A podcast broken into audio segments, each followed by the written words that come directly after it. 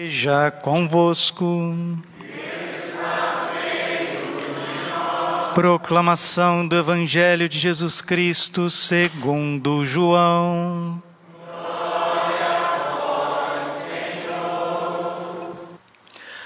No princípio era a palavra e a palavra estava com Deus. E a palavra era Deus. No princípio estava ela com Deus.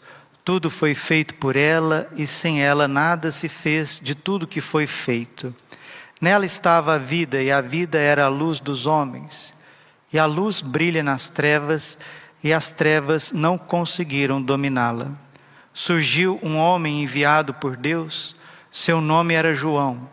Ele veio como testemunho para dar testemunho da luz, para que todos chegassem à fé por meio dele.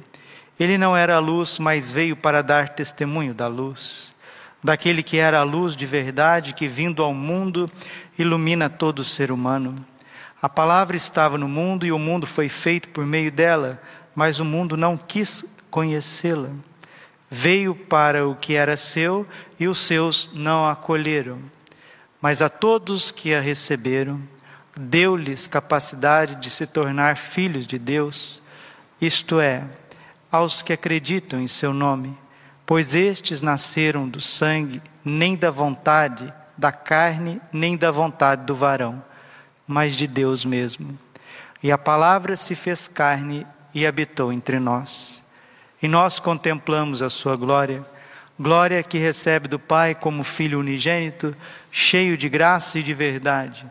Dele João dá testemunho, clamando: Este é aquele de quem eu disse: o que vem depois de mim passou à minha frente, porque ele existia antes de mim.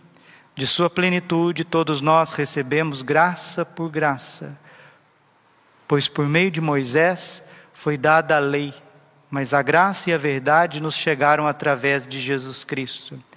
A Deus ninguém jamais viu, mas o unigênito de Deus, que está na intimidade do Pai, ele nolo deu a conhecer. Palavra da salvação. Glória a Senhor. Ave Maria, cheia de graça, o Senhor é convosco. Bendita sois vós entre as mulheres. Bendito é o fruto do vosso ventre, Jesus. Santa Maria, Mãe de Deus, rogai por nós, pecadores, agora e na hora de nossa morte. Vinde Espírito Santo, vinde por meio da poderosa intercessão do Imaculado Coração de Maria, vossa amadíssima esposa. Podemos sentar um pouquinho. Jesus, manso e humilde de coração. Quando ouvimos São João dizer que a palavra se fez carne e habitou entre nós, é o mesmo que dizer que o Logos, o Verbo, o sentido. O Filho unigênito do Pai eterno se fez gente, se fez carne, assumiu a natureza humana. Gente, quando São João usa no seu grego fino, ele quer mostrar para nós que Deus assumiu a crueza da natureza humana, exceto no pecado. Jesus se fez igual a nós em tudo, exceto no pecado. Se você tem, tem medo, Jesus também teve medo. Se você tem angústia, Jesus também teve muita angústia. Se você sente cansaço, Jesus também sentiu muito cansaço. Se você muitas vezes acha que o Pai te abandonou, Jesus também na cruz foi abandonado pelo Pai. Se você sente tentações do demônio a te rodear, de Jesus também foi rodeado pelo demônio. Se você sente tristeza ao perder um ente querido, Jesus também sofreu muita tristeza ao perder São José, ao perder Lázaro e as pessoas que ele amava. Se Jesus sente muita indignação por conta do mal que sagrava no seu tempo, se você também tem esta indignação, essa inconformidade com o meio, com o mundo, Jesus também foi muito inconformado com as situações. Se você já foi traído, enganado, Jesus também já foi traído, enganado. Se você já foi passado para trás, Jesus também já foi vendido, passado para trás. Se você não se sente amado pelas pessoas que te rodeiam, Jesus também não se sentiu amado pelas pessoas que o rodeavam. Ele assumiu em tudo. Se corre sangue nas tuas veias, correu sangue nas veias de Jesus. Se você muitas vezes suou para ganhar o pão de cada dia, Jesus, junto com São José, também suou para que pudesse ter a comida em Nazaré. Se você sofre as dores do parto, você que é mulher, Jesus é homem, mas ele sofreu também dores terríveis, terríveis na cruz. Se você sofre dores de doenças, ele carregou as nossas doenças sobre o seu corpo. Não tem enfermidade nesse mundo que supere as dores de nosso Senhor Jesus Cristo. Ele é o homem das dores, ferido pelos nossos pecados. Se você sente a necessidade de ter perto de você quem verdadeiramente te ama, tem carinho, te consola, Jesus também pediu oração, pediu carinho, pediu presença. Quando que nós vamos entender misericórdia pelo Espírito Santo, que Deus se fez homem em tudo, em todas as vicissitudes humanas, em tudo. Se você chora, Jesus chorou. Se você sente saudade, Jesus tinha saudade. Jesus é verdadeiramente homem, Deus de natureza divina que se fez homem. E é aqui que está a salvação. E hoje, fazendo o ofício das leituras pela manhã, São Leão Magno, grande Papa, do quinto século, ele traz para nós um sermão maravilhoso que vale a pena ser meditado, não é? Toma consciência, ó cristão, da tua dignidade. É uma frase que está na terceira parte do catecismo da Igreja Católica, quando a igreja começa a falar para nós do nosso comportamento. Todo aquele que nele crê deve viver como ele viveu. E São Leão Magno, com palavras muito claras, diretas, teológicas, precisas, vai nos levando a uma reflexão tão grande da encarnação do Verbo. Hoje, amados filhos, nasceu nosso Salvador. Alegremos-nos, olha, a alegria, né? Filipenses 4, 4. Alegrai-vos no Senhor, repito, alegrai-vos. Salmo 99, versículo 2 servir o Senhor com alegria. Então, esta alegria de ter recebido o maior de todos os presentes, alegremos-nos, não por haver tristeza no dia que nasce a vida, uma vida que, dissipando o temor da morte, enche-nos de alegria com a promessa da eternidade. Por que, que nós devemos irradiar de alegria? Porque a eternidade é nossa. Deus é nosso, São João da Cruz, né? O céu é meu, a terra é minha, os anjos são meus, os santos são meus, o próprio Deus é meu. E se a pessoa não faz um transporte de alegria, se ela não ressignifica o restante dos seus dias, não sei, o que, que pode trazer alegria para nós, senão a eternidade? senão Deus que se faz pequeno por nós, aí o ciclo vicioso de procurar a realização, a felicidade naquilo que não sacia. Ninguém está excluído da participação nessa felicidade. A causa da alegria é comum a todos, porque nosso Senhor, vencedor do pecado e da morte, não tendo encontrado ninguém isento de culpa, veio libertar a todos. Todos somos culpados. Romanos capítulo 3, versículo 23. Todos pecamos e estamos privados da glória de Deus. Se não podemos mais chegar a Deus, Deus veio até nós.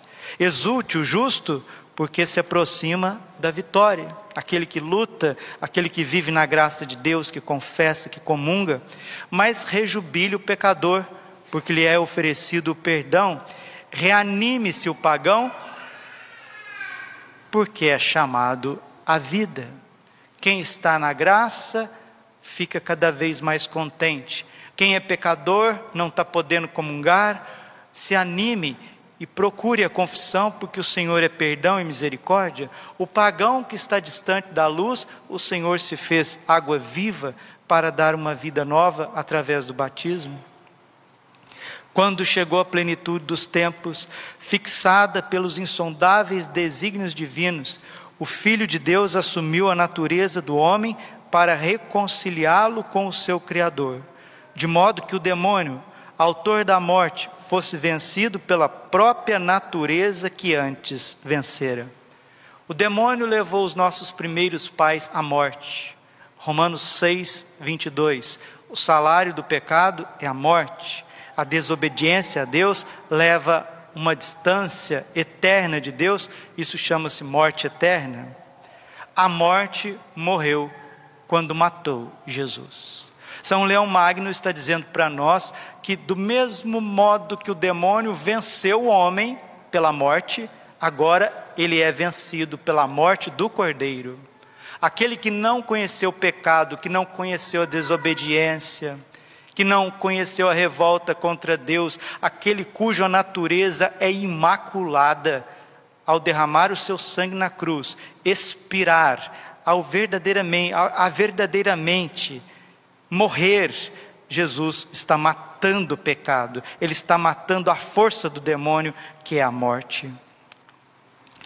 Eis porque o nascimento do Salvador e do Senhor Jesus, os anjos cantam jubilosos, glória a Deus nas alturas, e anunciam paz na terra aos homens de boa vontade. Eles vêm a Jerusalém celeste se formando de todas as nações do mundo, diante desta obra inexprimível do amor divino, como não devem alegrar-se os homens em sua pequenez, quando os anjos em sua grandeza assim se rejubilam.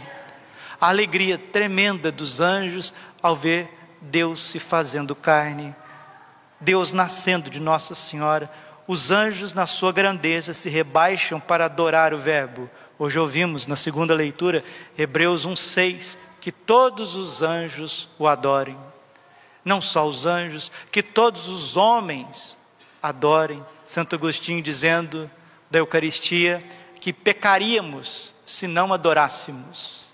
Só do fato de não adorarmos o Santíssimo já estamos pecando. Santo Agostinho diz isso.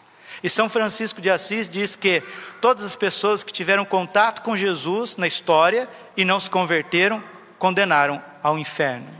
E todas as pessoas que têm contato com a Eucaristia e não se convertem, se condenam ao inferno. Não é o Padre Braulio, é São Francisco de Assis, no começo das suas obras completas. Porque não dá para brincar com Deus, não dá para brincar com tanto sangue, com tanto amor, com tanta verdade, com tanta seriedade de Deus para conosco. Não dá para brincar mais, não dá, não tem condições. Não tem condições de viver uma vida assim, né? Sendo levado para lá e para cá, para lá e para cá, para lá e para cá. Ontem falava da falta de qualidade de ser cristão.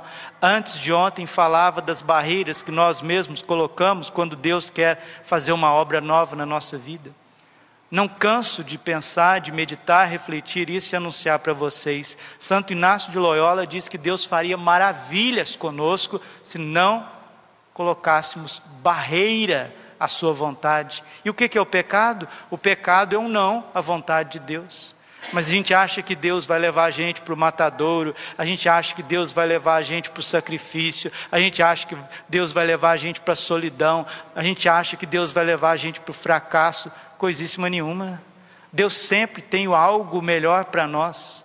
O que te leva para o fracasso, para o matadouro, para o sacrifício, para a solidão, são as suas vontades doentes, rebeldes, que não querem submeter a Deus. Amados filhos, demos graças a Deus Pai pelo seu Filho no Espírito Santo, pois na imensa misericórdia com que nos amou, compadeceu-se de nós e quando estávamos mortos por causa das nossas faltas, Ele nos deu a vida em Cristo Jesus. Efésios capítulo 2, versículo 5. Para que fôssemos nele uma nova criação, nova obra, obra de suas mãos. E aqui que está. Daqui para frente começa o nosso dever de casa. Despojemo-nos, portanto, do velho homem com os seus atos e tendo sido admitidos a participar do nascimento de Cristo, renunciemos às obras da carne. Aí, século V, não tem como celebrar Natal no pecado, não tem como celebrar Natal na gula não tem como celebrar Natal na bebedeira, não tem como celebrar Natal no materialismo, não tem como celebrar Natal querendo levar a pessoa para o pecado, querendo levar uma pessoa para o pecado, para o pecado de uma sexualidade desregrada, de um relacionamento desregrado. Como que vai celebrar Natal desse jeito, cheio de obras da carne? E o inédito está acontecendo. Nós vemos na Igreja Católica Apostólica Romana pessoas que fizeram do pecado um projeto de vida, mas nem coram de vergonha com isso. E pasmem, coisa que faz até os santos se revirarem no túmulo e os anjos, se pudessem chorar, derramar lágrimas. Pastores e ministros que endossam isso aqueles que foram instituídos, ungidos por Deus, que são os bispos, os padres, os diáconos, os religiosos, para que fossem sal da terra e luz do mundo, muitos que vão apostatando, muitos que vão negando a verdade, o sangue preciosíssimo, vão endossando o pecado das ovelhas. São João Bosco sempre dizia: um padre nunca vai sozinho, nem para o céu, nem para o inferno. Um padre nunca vai sozinho, nem para o céu, nem para o inferno. São Leão Magno, doutor da igreja, papa, homem que defendeu a cristandade, a Europa da destruição dos bárbaros, está dizendo para nós no sermão do Natal: Despojemos-nos, portanto, do velho homem com seus atos, concupiscências, e tendo sido admitidos a participar do nascimento de Cristo, renunciemos de uma vez por todas às obras da carne. Quem quiser ver lá as obras da carne em São Paulo, né? Pega o capítulo 5 de Gálatas e você vai ver as obras da carne. A primeira delas é fornicação, fornicação. Viver uma sexualidade sem compromisso matrimonial sozinho, isolado, com terceiros, com quarto, adultérios, né? pecados contra a natureza, pecados de pornografia, pecados de cobiça, pecados de palavras maliciosas, de duplo sentido. Depois vem os ciúmes, as rixas, as invejas, invejas e mais invejas, ciúmes e mais ciúmes, intrigas e mais intrigas, julgamentos e mais julgamentos. E muitos dessas, muitas dessas pessoas, desses cristãos, dizem estar servindo a Deus. Santa Teresa d'Ávila dizia, doutora da igreja, quem serve a Deus em pecado dá mais glória a Satanás do que a Cristo. Ouviu? Quem serve a Deus em pecado pode ser padre, ministro da comunhão, catequista, ministro de música, gente que ajuda na igreja, cheio de rixas, de partidos, cheio de sensualidades, de palavras dúbias, está glorificando a Satanás, não a Cristo. Nossa, mas é muito difícil. Eu vou dizer para vocês o que é que é difícil. Difícil é sustentar uma vida dupla. Diga, compadre, não existe nada mais difícil. Debaixo do sol do que um cristão que insiste em sustentar uma vida dupla, ser de Deus e ser do mundo, querer a graça e viver as obras da carne. É isso que deixa as pessoas loucas, é isso que deixa as pessoas sem paz, é isso que deixa as pessoas sem unção, sem brilho existe uma heresia chamada maniqueísmo. O que é isso, padre? Maniqueísmo é uma heresia oriental que foi adentrando o judaísmo e o cristianismo, e ela consiste no seguinte: que o bem e o mal, eles têm própria, a mesma fonte. O bem e o mal procedem da mesma fonte. O que é luz e o que é trevas procede da mesma fonte. E a luz deve conviver com as trevas, porque o bem e o mal procedem do mesmo, do mesmo ser. Isso é uma doutrina luciferiana. é aquele símbolo Yung Yang, né? A metade é branco e a outra metade é negro. No branco tem um pontinho negro e no negro tem um pontinho branco. Você deve conciliar o bem e o mal e viver bem ajustadinho com ele. Esse é o maior mal que está dentro da Igreja Católica hoje. É o maior de todos os males, sendo que a santidade é totalmente o contrário. 1 João, capítulo 1, versículo 5. Ele é luz. O Senhor Jesus é luz, Deus é luz, e nele não há treva alguma. E o evangelho riquíssimo, riquíssimo evangelho de São João, esse evangelho, inclusive, era pronunciado antigamente nos ritos do exorcismo. Quando o padre exorcista começava a pronunciar o prólogo de São João, os demônios já começavam a gritar. Não suportam, não suportam a luz. É o que está aqui surgiu um homem enviado por Deus, seu nome era João. Ele veio como testemunho para dar testemunho da luz, para que todos chegassem à fé por meio dele. Ele não era a luz, mas veio para dar te testemunho da luz. Daquele que era a luz de verdade, que vindo ao mundo ilumina todo ser humano. João 1,9 daquele que era a luz de verdade, o Senhor Jesus, está no presépio, que vindo ao mundo ilumina todo ser humano. A palavra estava no mundo e o mundo foi feito por meio dela, mas o mundo não quis conhecê-la. Olha aí. Veio para aqueles que eram seus e os seus não acolheram. Está dizendo dos judeus. Mas a todos que o receberam, deu-lhes capacidade de se tornarem filhos de Deus, isto é, aos que acreditam em seu nome, pois estes não nasceram do sangue, nem da vontade da carne, nem da vontade do varão, mas de Deus mesmo. A palavra se fez carne e habitou entre nós. Nós contemplamos a sua glória, glória que recebe do Pai como filho unigênito, cheio de graça e de verdade. Deus é luz, Deus é verdade, não tem como conciliar o bem e o mal. Não sei o que vai na tua vida batendo aí na porta do teu coração, mas eu tenho certeza absoluta que se não for a graça de Deus, você quer dar um jeitinho brasileiro, não gosto dessa expressão, abomino, um jeitinho brasileiro para entrar no céu, mas não entre. No céu não entra treva. Diga, compadre, no céu. No céu não entra treva. No céu não entra egoísmo. No céu não entra mentira. E o meu coração é um céu. A minha vida é um céu. A minha alma é um céu. Porque Deus habita em mim. É isso que São Leão Magno está ensinando para a igreja hoje. Pelo sacramento do batismo. Antes, né? A parte que está no, no catecismo, coisa mais linda, e termino.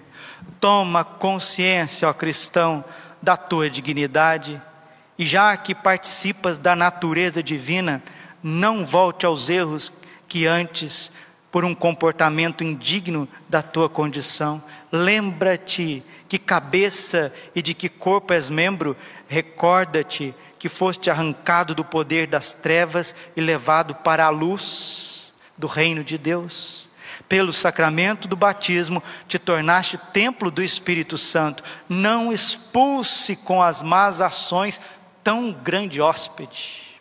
É isso mesmo. Beata Helena Guerra, apóstola do Espírito Santo, ela diz isso: o que expulsa Deus de nós é o pecado. E é o Espírito Santo que fez Santa Teresinha. Isso eu medito todo dia. É o Espírito Santo que fez São João Bosco, que fez Santo Padre Pio, que fez os pastorzinhos de Fátima, que fez São Leão Magno, São Luís, Santa Zélia Martã, Santa Giana, Santa Rita, Santa Mônica. É o Espírito Santo que forma os santos. E o Espírito Santo nos vem pela encarnação do Verbo, porque o Pai nos deu o seu Filho muito amado. João 3,16. Não expulses com más ações tão grande hóspede, não recaia sobre o jugo do demônio, porque o preço da tua salvação é o sangue de Cristo. Ah, se isso entrasse no nosso coração, como seríamos diferentes agora, agora, agora tudo seria diferente. Glória ao Pai, ao Filho e Espírito Santo, como era no princípio, agora e sempre. Coração imaculado de Maria, confiança, saúde e vitória.